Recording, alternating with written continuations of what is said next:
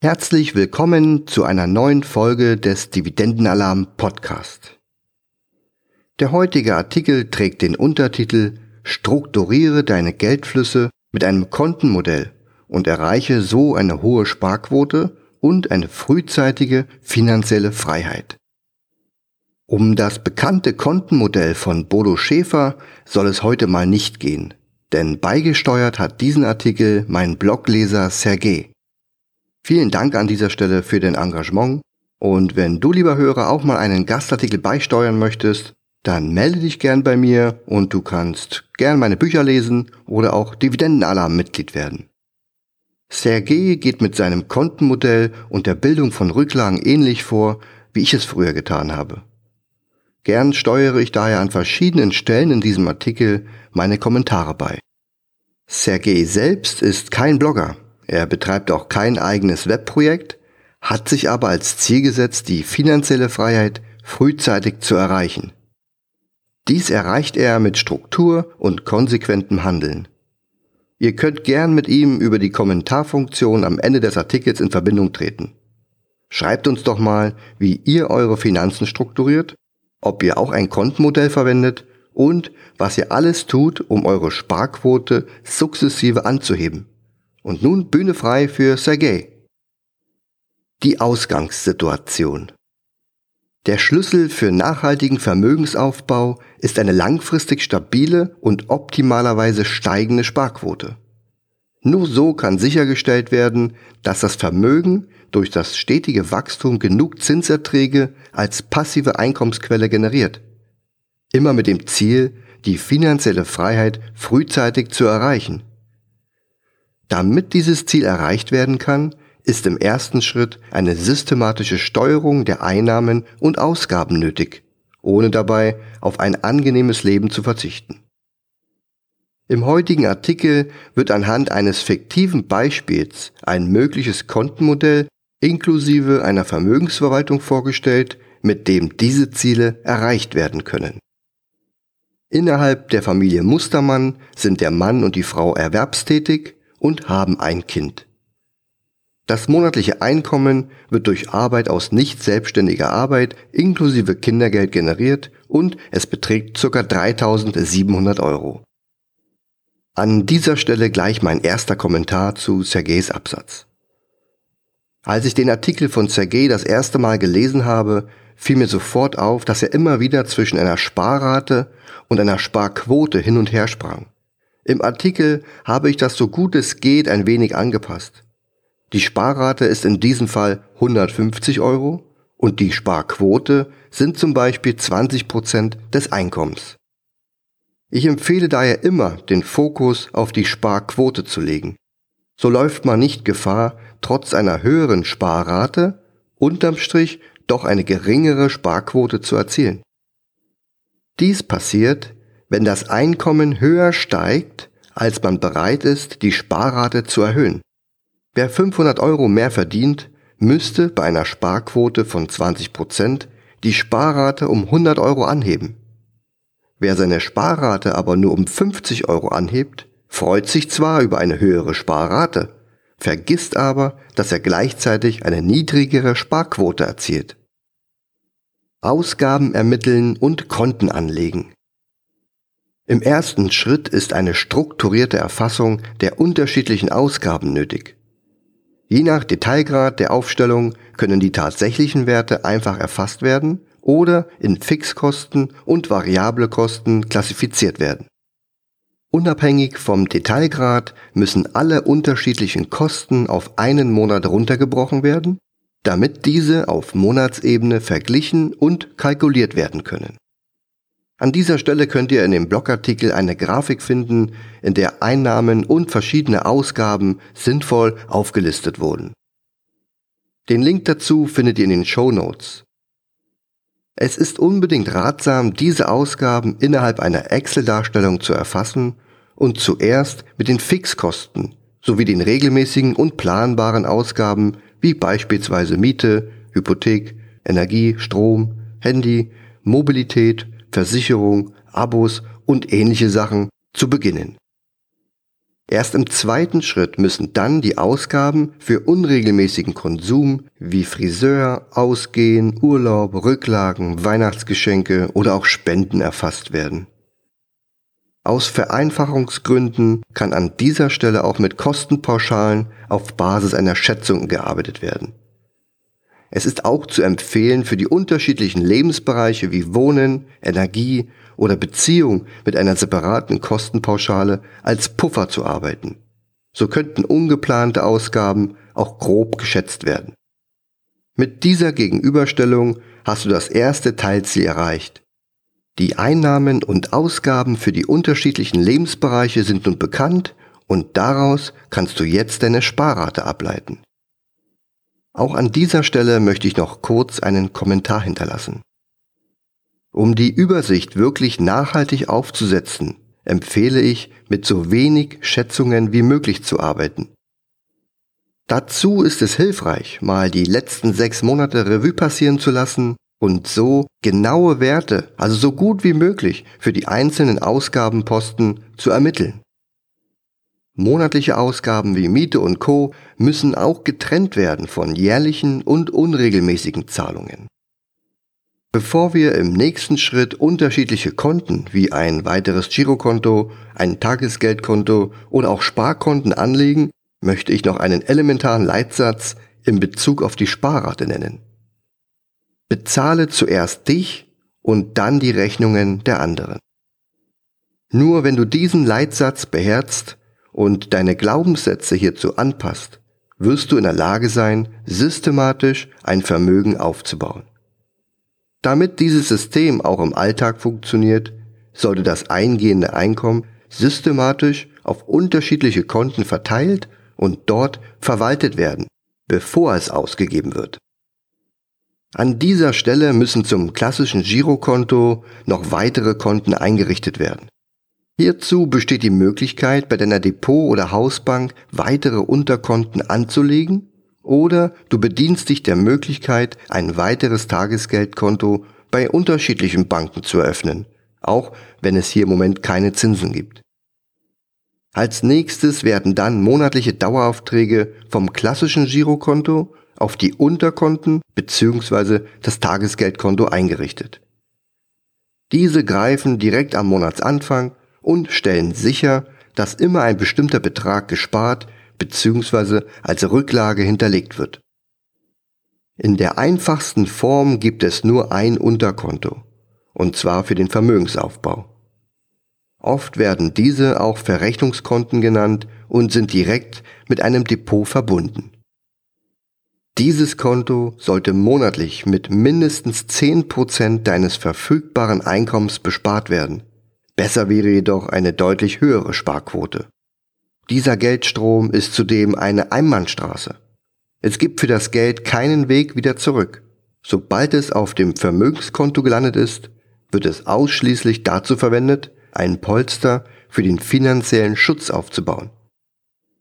Nach Erreichen der Schwelle für den finanziellen Schutz wird das überschüssige Kapital möglichst renditebringend investiert, um es weiter zu vermehren.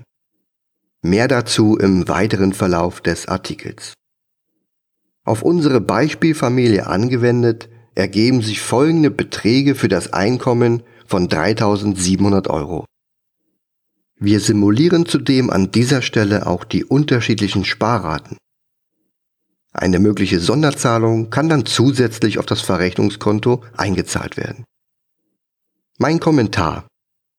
Wer es übersichtlich mag, der verwendet in der Tat mehrere Konten. Wer gut in Excel versiert ist, könnte rein theoretisch alles mit ein oder zwei Konten abdecken und die Trennung der verschiedenen Themen nur virtuell in Excel darstellen.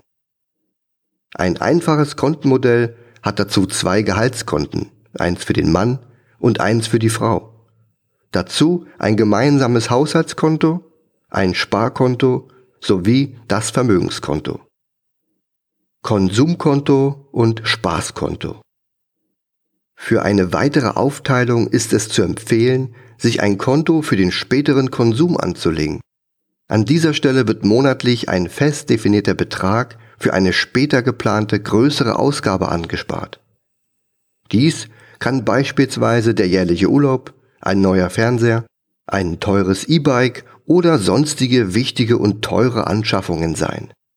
Dieses Konto hat einen systematischen Effekt.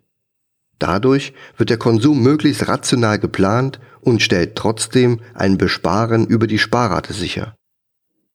Das Spaßkonto ist das nächste Element und hat nur einen Spaßcharakter. In unserem Beispiel werden 5 bis 10 Prozent vom Einkommen monatlich dafür reserviert, was in etwa 370 Euro entspricht. Das Budget kann jeden Monat komplett auf den Kopf gehauen werden.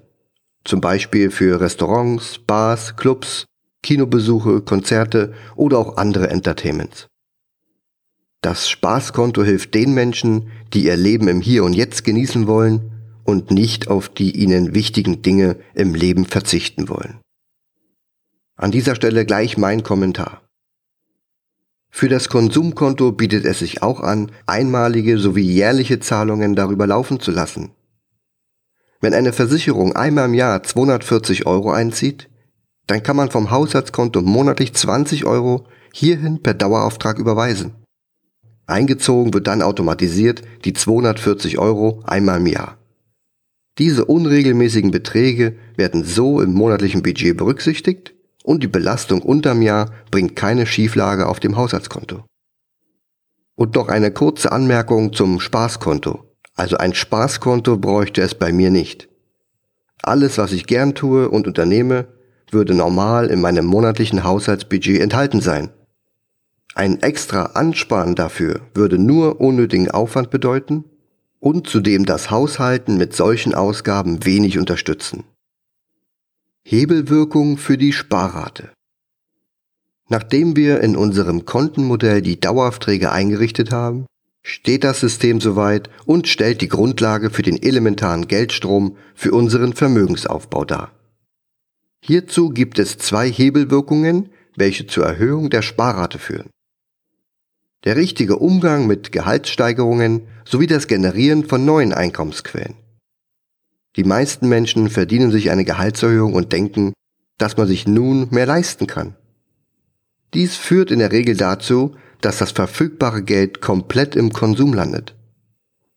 Der bessere Weg wäre es, mindestens 50 Prozent der Gehaltserhöhung in die Sparrate zu investieren und nur die restlichen 50 Prozent für den Konsum und einen besseren Lebensstandard zu verplanen. In unserem Beispiel könnte der Mann sein Gehalt von 3006 Euro um 10% steigern, indem er zum Beispiel eine Weiterbildung absolviert oder geschickt mit seinem Chef sein neues Gehalt verhandelt.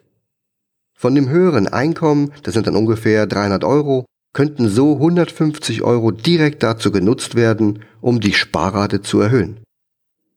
Unterstellen wir eine jährliche Sparquote von 10%, so würde sich der jährliche Sparbeitrag von 4.440 Euro auf 6.200 Euro erhöhen.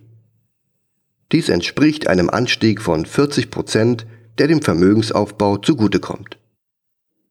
Jetzt könnten wir an dieser Stelle einen Blick in die Zukunft werfen und planen für den Mann eine jährliche Gehaltssteigerung von 10%.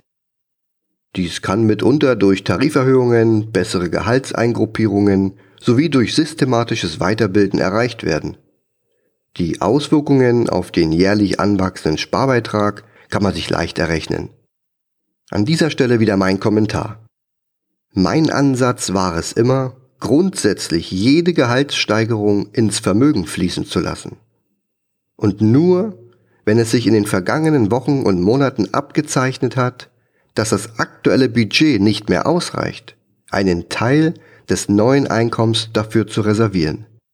So landen nicht zwangsläufig immer 50 Prozent im Haushaltsbudget, sondern nur der Betrag, der nötig ist.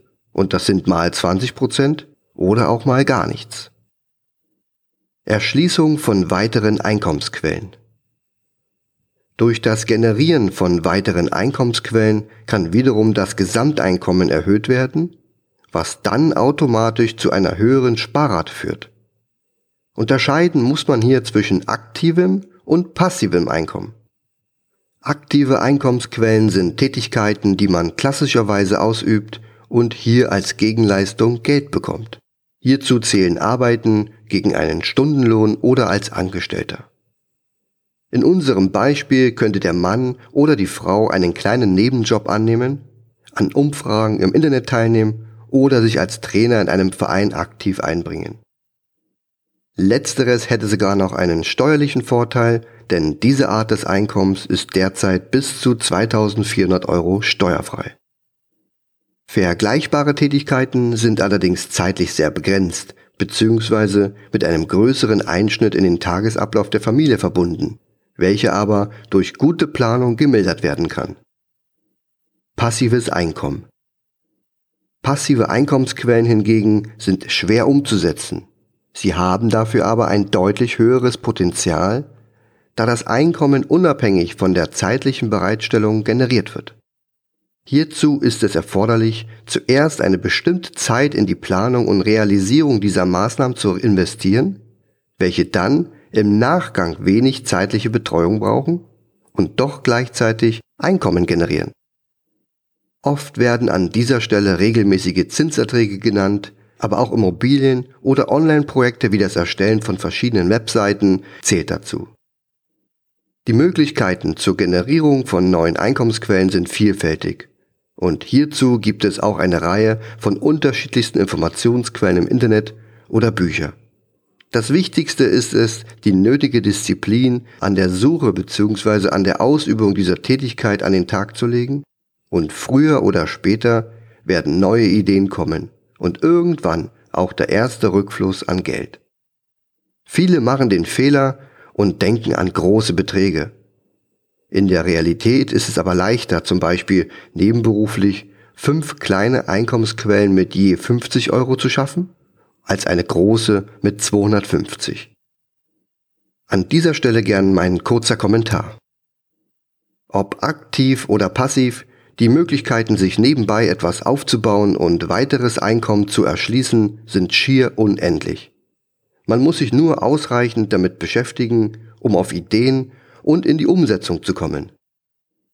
Empfehlen möchte ich euch an dieser Stelle gern mein Buch Existenzgründung nach Feierabend wie du erfolgreich nebenberuflich selbstständig wirst.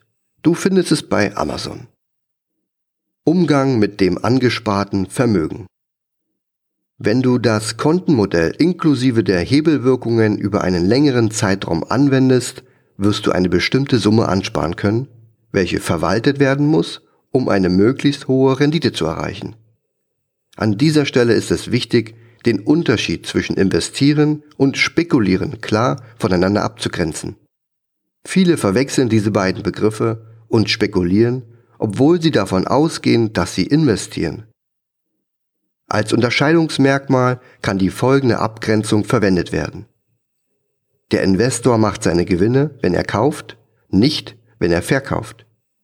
Demnach erwirtschaftet eine Investition sofort nach dem Kauf eine Rendite, in Form von Cashflow. Die Spekulation erwirtschaftet erst mit dem Verkauf die Rendite und somit erst am Ende der Laufzeit. Auch das deutsche Lieblingskind, das Eigenheim, wird oft als sinnvolle Investition angesehen, obwohl damit viele nur eine Spekulation auf eine mögliche Wertsteigerung in der Zukunft eingehen. Bei einer ganz kritischen Betrachtung ist es sogar ein Luxusgut, was eine Reihe von Verbindlichkeiten mit sich bringt. Die richtige Anlagestrategie finden. Für die persönliche Anlagestrategie müssen unterschiedlichste Anlageklassen sinnvoll miteinander kombiniert werden. Ausgewogen sein muss hier die Gesamtrendite sowie die Volatilität. Eine interessante Möglichkeit bieten hier Dividendenaktien.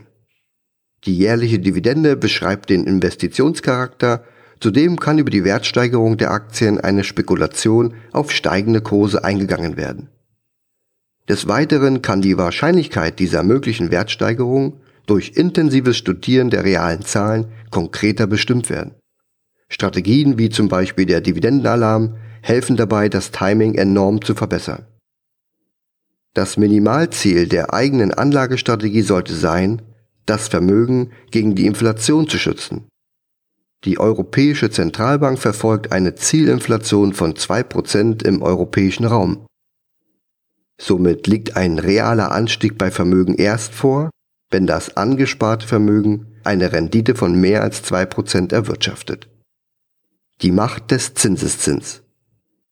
Ganz egal, auf welche Anlagestrategie die Entscheidung fällt, man muss immer die unheimliche Kraft des Zinseszins über einen längeren Zeitraum im Blick haben.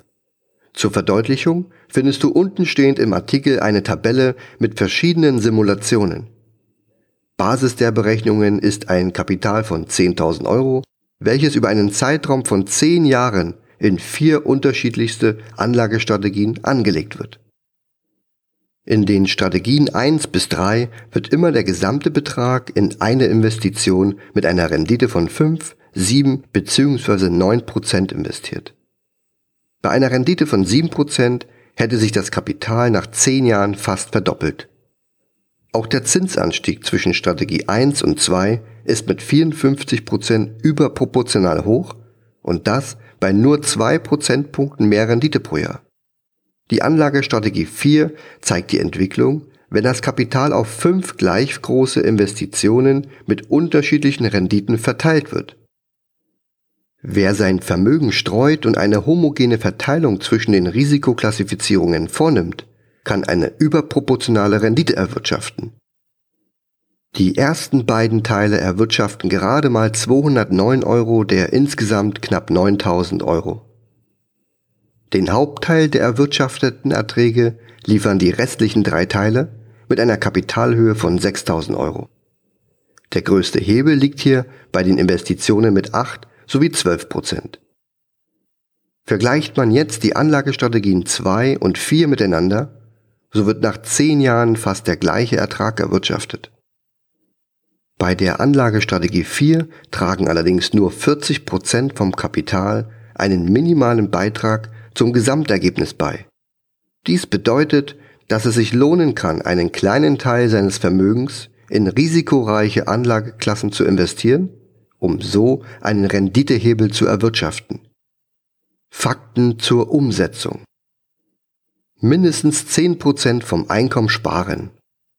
Ein rationaler Konsum unterstützt hierbei. Die Sparrate konstant erhöhen, an dieser Stelle entweder durch Generierung einer Gehaltserhöhung oder durch Schaffung neuer Einkommensquellen.